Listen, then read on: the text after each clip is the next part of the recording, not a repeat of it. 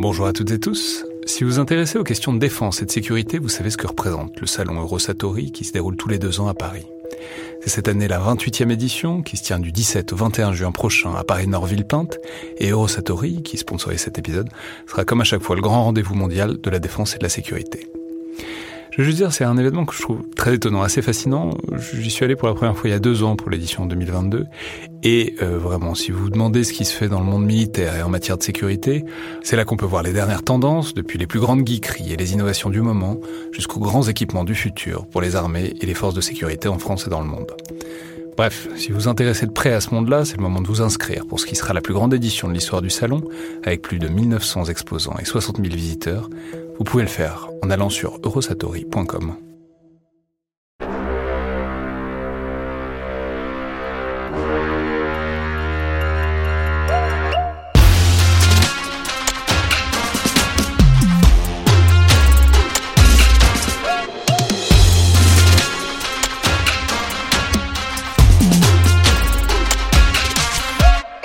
Bonjour à toutes et tous et bienvenue pour ce nouvel épisode dans le viseur de récits, de souvenirs d'opérations, de vie militaire. J'ai aujourd'hui le plaisir de recevoir euh, sergent euh, dans l'armée britannique Ryan Nourdali. Bonjour. Bonjour. Alors les auditeurs se rappelleront peut-être que vous étiez venu pour un bunker qui était celui de Jarhead et ainsi que pour un tête chercheuse où vous nous parliez d'un de vos articles sur euh, l'éthique du guerrier euh, et ses problèmes. Et donc je suis tout à fait ravi de vous accueillir dans le format dans le viseur, parce que ça permet de boucher deux angles morts qui sont un peu structurels de ce format, qui sont euh, d'une part, je crois que c'est la première fois que j'ai le plaisir de recevoir un sous-officier, euh, puisque ça, s'explique assez facilement par le fait qu'on a des accords, comme les auditeurs le savent, avec l'école de guerre euh, et l'école de guerre terre, enfin c'est pas des accords, ce sont des partenariats, et donc naturellement on a plutôt plus facilement des officiers euh, qui viennent raconter des choses au micro, mais évidemment, les, les, officiers ne sont pas les seuls dépositaires des histoires, et ne sont pas les seuls à avoir des histoires à raconter, et par ailleurs, ça permet aussi d'ouvrir un peu, en quelque sorte, le champ de ces histoires à des armées euh, étrangères, en l'occurrence l'armée britannique, une armée qui est étrangère, mais familière et alliée, et euh, je crois que l'histoire que vous voulez nous raconter aujourd'hui, c'est une histoire donc au sein de l'armée britannique, parce que je rappelais que vous, vous avez fait un temps aussi euh, dans la Légion étrangère, mais, bien auparavant. Et euh, il me semble que c'est un, une histoire qui vient bah, d'un de ces lieux de déploiement partagé de l'armée française et de l'armée britannique, c'est-à-dire euh, en Afghanistan. Alors, est-ce que vous pourriez peut-être nous dire euh, déjà quand c'était et que, quelle place ça a pris, disons, à, quel moment de votre carrière, disons, en tout cas, ça s'est produit? Alors, c'était en... en 2012, donc c'est l'été 2012 lors de mon déploiement en Afghanistan. Euh, l'opération britannique dans la, dans la province de Helmand, euh, qui, qui, tire son nom de la rivière du même nom, euh, s'appelle euh, l'opération Herrick. Et donc je fais partie de l'opération Herrick 16, donc la, la 16e édition de cette, de cette opération, qui ce sont des rotations de 6 mois. Et à ce moment-là, donc je précise, vous êtes sergent dans l'artillerie britannique. Donc Absolument. Vous tirez des trucs très loin et très fort.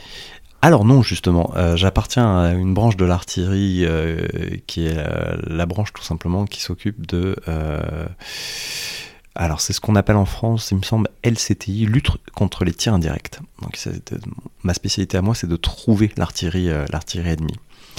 Et en Afghanistan, nous nous sommes reconvertis puisque à l'époque l'artillerie des insurgés, c'est, elle, elle, est, elle consiste surtout en roquettes et en, en mortier.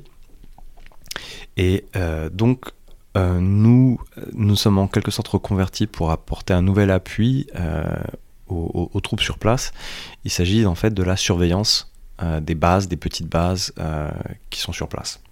Donc il ne s'agit pas de trouver une grosse batterie ennemie, il s'agit euh, de surveiller qu'il n'y a pas appelle publiquement généralement les tirs indirects, voilà, quelqu'un qui euh, balance une roquette euh, en cloche en tirant de manière pas extrêmement précise, mais euh, il y a toujours une chance que ça tombe euh, sur la base et que ça fasse du coup beaucoup de victimes. Donc euh, vous, globalement, vous essayez d'éviter ça. Voilà, exactement. Mais les tirs directs également. Euh, et nous avions à notre disposition euh, toutes sortes de capteurs euh, qui étaient surtout des capteurs optiques qui et là c'est un terme que j'utilise, mais en fait il s'agit simplement de caméras, de caméras de surveillance, donc déployées de manière diverse et variée, et nous tout simplement surveillons les alentours. Alors, le travail est plus complexe qu'il n'y paraît, puisqu'il s'agit en fait de d'observer aussi tout ce qui se passe aux alentours, de prendre des notes, de déterminer quelles sont les habitudes des gens, de, pour, aussi voir ce qui sort de l'ordinaire, mais euh, euh, il s'agit également de faire en quelque sorte des, euh, de faire des traces topographiques où l'on va tout simplement déterminer quels sont les angles morts, angles morts qui changent avec les saisons et la couverture végétale. la vallée de Allemande est une vallée qui est fertile, donc il y a toute une zone qui est une zone verte qui est, couverte de végétation en, été. Euh, il y a des champs de maïs aussi qui peuvent, euh, qui peuvent fournir un, couvert euh, ou, un, abri. Et donc, le travail, il est constant. Il y a ce travail de surveillance, de notes, il y a ce travail de dessiner sur des calques ce que l'on voit, ce que l'on ne voit pas.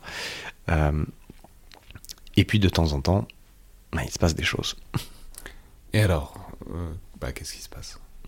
Euh, alors, déjà c'était quel mois, c'était quel jour si vous Alors c'était c'était c'était c'était euh, c'était c'était à mon arrivée. Donc euh, j'arrive en mars. c'est un petit checkpoint tenu par des par des Gallois et donc, euh, lorsque ma batterie a été, a été, a été déployée, euh, nous autres artilleurs avons été dispersés en fait aux quatre vents euh, et rattachés à, divers, à diverses formations. Et donc moi, je me retrouve dans un petit, petit fortin, tout simplement, qui est une, plutôt une ferme fortifiée d'ailleurs, tenue par une section.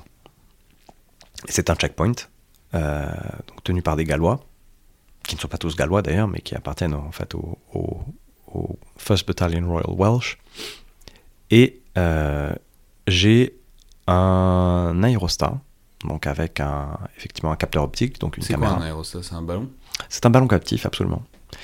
Euh, c'est un, ballon avec une ficelle, quoi. Euh, du coup, comme, ça, vous pouvez prendre des photos depuis en haut, c'est ça? Voilà. Donc, je surveille les alentours en permanence et et le problème, c'est que quand j'arrive, euh, le treuil euh, est, effectivement, euh, est effectivement cassé. Donc le treuil, c'est ce qui vous permet de retenir le ballon C'est ce qui permet tout simplement de le, de, de le faire monter ou descendre, parce qu'il il faut le faire descendre de temps en temps pour le réparer, pour, pour, tout simplement pour l'entretien et la maintenance. Et il est cassé et on m'envoie un gars du matériel qui va, qui va essayer de le réparer, et, euh, et qui n'y connaît rien, et donc en fait, il bousille complètement le truc. Donc du coup, on m'envoie carrément une autre plateforme complète. Et je reçois en fait un, nouvel aérostat, et je commence en fait à l'assembler. Parce qu'il y, a des choses à l'assembler. À assembler. Tous les trucs électroniques, ça vient toujours en kit, quoi. Euh, bah, oui, oui, mais même l'aérostat en fait. Euh, il, donc il y, avait, il y avait une grosse enveloppe, mais il y avait également en fait des, euh, des ailerons en fait à, monter. Et je le fais de nuit à l'allure de, de ma lampe frontale. Donc déjà j'ai un cône de vision qui est assez réduit. Donc je commence à assembler et là je me rends compte que ça, ne marche pas. Non, non, non, je, je, je, je n'y arrive pas parce qu'en fait toutes les, il y avait toutes sortes de, ficelles pour gréer en fait ces ailerons. Euh, elles sont pas aux bonnes longueurs, en fait, elles ont été mises n'importe comment. Et, ce n'est pas du tout en fait de la, de, la faute des gens qui, qui, qui, ont envoyé ce, ce, truc. Puisqu'en fait, tout ça, c'est du matériel acheté sur étagère. C'était pour l'Afghanistan, on avait acheté toutes sortes de, matériel de manière urgente euh, à, des civils. Et donc, euh, les gars du matériel euh, qui, euh, qui réceptionnait ces, choses-là n'avait jamais touché ce genre de, matériel. Donc il, n'y connaissait pas grand-chose. Euh, moi j'avais été entraîné dessus euh, six mois auparavant, mais durant toutes mes, manœuvres de montée en puissance avant l'Afghanistan, puisque j'avais été entraîné sur deux engins différents, j'avais systématiquement fait mes manœuvres avec l'autre engin. Donc lorsque je reviens, j'ai un peu oublié comment ça marche. donc je galère. Je galère et puis au bout d'un moment je dis bon ça, suffit, ça, marche pas, va falloir attendre que, que, j'attende le jour parce que j'y vois rien, j'y arrive pas. Et donc euh, j'attends petit jour, je me lève à 5h du matin et, euh, et je commence à assembler, l'assemblage se fait et il faut gonfler. Et je commence à gonfler le, truc. Voilà, à peu près, il est à peu près 7 heures. Et là, tout à coup, j'entends une détonation. Et je regarde par-dessus, il y avait un mur de, de, de, de, de, gabion esco qui entourait le. le... C'est quoi le gabion esco? Euh, alors, ce sont des. Euh, c'est une, une, vision familière depuis, euh, depuis, depuis, depuis 20 ans maintenant. C'est un type de fortification. C'est simplement une, une, structure en fil de fer, avec à l'intérieur, généralement en forme de cube, avec à l'intérieur de la toile de, de, de jute que l'on remplit de terre. Et on assemble ces cubes de manière à former des remparts. Et donc il y en a partout. c'est l'équivalent d'aujourd'hui du sac de sable, quoi. Voilà, absolument. il, y en a, il y en a partout. Il y en a au Mali, par exemple. Il y en avait en Afghanistan, et c'est avec ça qu'on faisait des, fortifications. Donc là, s'il y a un truc qui vient détonner sur euh, le sac de jute rempli de terre, c'est que a priori, c'est pas un moustique, quoi.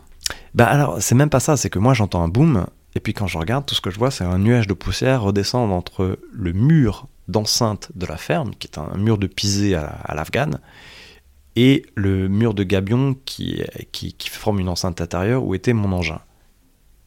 Et là, je me dis, qu'est-ce que c'est?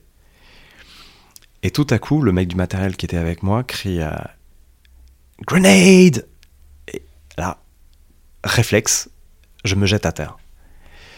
Je me jette à terre, et effectivement, on était en train de se faire allumer au lance-grenade. Et là, je suis en short et en t-shirt. et euh, donc, les, euh, les miradors en fait du, mur extérieur étaient tenus par les Afghans, ils se mettent à tirer. les grenades continuent de tomber. Simplement, si c'est au lance-grenade, ça veut dire qu'ils. Euh, c'est à quelle distance J'ai aucune idée de la portée d'un lance-grenade. Mais ça, ça, veut dire qu'ils étaient à 50 mètres, à 100 mètres, 200 mètres? Ah, ils étaient, ils étaient à une petite centaine de mètres, 100, 200, facile. Mais ça veut dire que quelqu'un aurait plus ou moins dû les voir quand même euh, Pas avec le couvert végétal qu'il y avait. On, est encore en mars. On est en mars. Euh, il y avait des vergers partout. Ils pouvaient s'approcher euh, relativement près. Il y avait une ferme à côté où il y avait un, énorme verger où j'ai jamais pu voir ce qui se passait dans ce verger parce que c'était c'était toujours toujours vert. donc. Mais si vous aviez eu l'aérostat, ça aurait peut-être aidé quand même on aurait pu les voir approcher. Mais euh, ça, c'est une autre histoire. Je, vais revenir là-dessus parce que justement, là pour le coup, c'est un peu mon, baptême du feu. Je viens à peine d'arriver. Euh, je suis en short et en t-shirt et en tongs. Et euh, je suis en train de tout simplement de m'abriter derrière. de vous faire allumer en lance-grenade. Voilà. De, de, Bienvenue en Afghanistan. Voilà. Et, et le, le, le, l'aérostat en fait est relié en fait, comme j'avais dit, à un treuil. Ce treuil est lui-même dans une euh, dans une remorque. Et cette remorque, elle est en contreplaqué. Donc moi, je suis en train de m'abriter derrière, du contreplaqué pendant que des grenades tombent. Et surtout, en fait, j'ai des bouteilles d'hélium. Ah bah oui, il faut gonfler. Ouais. Et ça, c'est pas une bonne idée avec les grenades. Eh bah, l'hélium n'explose pas, c'est un, un, gaz, c'est un gaz inerte, mais euh, ouais, c'est effectivement, pression et ça voilà, ça commence à, si, si, effectivement les bouteilles commencent à voler un peu dans tous les sens, ça risque de devenir problématique. Et euh, et là, justement, à ce moment-là, toute la section des Royal Welsh entre en action. alors, donc, c'est deux mitrailleuses de 762 qui se mettent à allumer depuis le, toit de la ferme. Euh, eux aussi se mettent à, tirer, mais bon, ça, tire au petit bonheur, la chance parce qu'on ne sait pas où il est.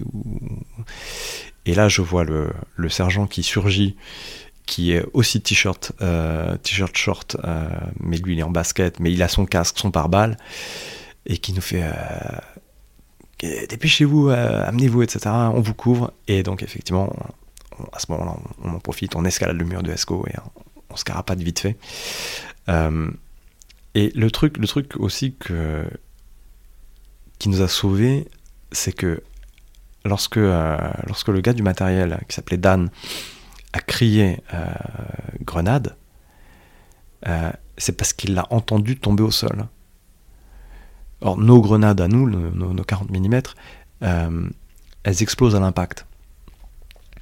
Mais je crois que les. euh, Lui, il a entendu un bruit métallique qui tombe sur voilà, le sol. mais les, les, les, GP25 de fabrication russe euh, fonctionnent en fait par. Un avec détonateur. Un retardateur, quoi. Avec un retardateur, absolument. Hmm. Et vous, vous êtes. Enfin, je veux dire, c'est-à-dire, euh, aussi bien. Si le, si le type avec son lance-grenade avait fait 3 degrés plus haut, vous, vous la preniez enfin, C'est-à-dire, est-ce que vous avez su à quel point c'était passé proche ou pas? Oui, oui, oui, parce que, parce que on a récupéré des morceaux, et puis j'ai vu des éclats sur mes bouteilles d'hélium aussi, et dans les escos d'à côté, euh, oui, oui, oui, euh, non, non, elle est tombée, euh, elle est tombée genre à 1m50. De vous? Ouais. Non, si c'est, juste le mur qui vous a, le muret en... C'est, c'est pas le muret, c'est le fait que j'étais au sol. Ah Non, il y avait rien entre moi et cette grenade. Elle est, elle est tombée sur le, le, lit de galet, donc en fait, euh, il y avait des galets euh, partout, et elle a explosé à, à côté, mais euh, comme j'étais plaqué au sol. Euh... Oui, c'est de la pure chance, quoi. Enfin, c'est, enfin, il y a le fait d'être plaqué au sol, et puis après, aussi bien, il peut y avoir un, éclat qui part, un, enfin, on sait pas quoi. Ouais. Et, euh, et ensuite, donc les, enfin, qu'est-ce qui se passe après une fois Donc il y a des tirs de suppression, etc. De, de pour euh, le, et ensuite, se casse probablement. Et ensuite, ça s'arrête, et ensuite, ça recommence, et ça recommence. Et... c'était euh, mais parce que tous les deux, tous les trois quatre jours, ouais. c'était c'était ça. Non, mais euh, non, la, la, la, la, véritable suite, c'est que déjà, euh, euh, on a mis en place des mesures, c'est-à-dire que euh, donc je me suis je me suis pris un savon par le par le sergent, mais qui avait tout à fait raison et qui a dit désormais, il est hors de question que tu ailles là-bas sans ton casque et ton pare-balles et sans ton arme. C'est-à-dire hors de, de, voilà. de la du, du truc de protection par du les truc, de voilà. Ou que je m'aventure en fait. La ferme était partagée en fait en, en, deux zones en quelque sorte. On avait une zone où on avait effectivement euh, le poste de commande de, de, de, la section et une zone qui était plutôt gardée par les policiers afghans avec qui nous étions euh, sur place et euh, qui était un ancien verger qui avait été rasé pour pouvoir mettre effectivement mon engin de surveillance.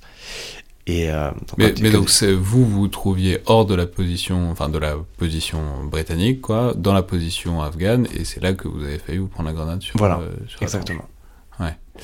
Et donc, à partir de là, il fallait, il fallait plus trop aller dans la partie afghane sans en short et en tongs. Voilà. Non, donc mon prédécesseur, donc le précédent artilleur que j'avais relevé euh, sur place, euh, lui, il était, euh, comme on dit en France, à de la playa, donc euh, c'était, c'était effectivement euh, short t-shirt pour lui, euh, mais peut-être que la situation a tout simplement évolué, c'est que voilà. Donc euh, moi, ça, ma mission va être va être différente et donc ça va être pour moi par balle, casque systématiquement dès que je sors de de notre petite enceinte pour aller dans la plus grande enceinte où se trouve euh, mon engin à moi. Hmm. Et ça, c'est le baptême du feu. Euh, Alors mais... c'est le baptême du feu que j'ai subi. C'est pas le baptême du feu que où moi pour le coup j'ai fait usage de, de, de, ouais. de mes armes. Mais bon, c'est enfin, surtout si c'est peu après votre arrivée en Afghanistan. Et euh, parce que la, vraiment, de la manière dont vous le racontez, c'est vraiment pas passé loin. En même temps, on peut dire que sur un terrain de guerre, ça passe jamais très loin d'une manière ou d'une autre. Euh, mais est-ce que c'est votre, euh, c'est votre plus grosse frayeur? Est-ce que d'ailleurs, est-ce que vous avez eu, eu peur? Parce que de la manière dont vous le racontez, on a l'impression que vous avez pigé plus tard, quoi, ce qui s'était passé. Euh, est-ce que sur le moment, on a peur ou on attend que ça passe? Le moment, le moment où j'ai eu peur, en fait, j'ai eu peur.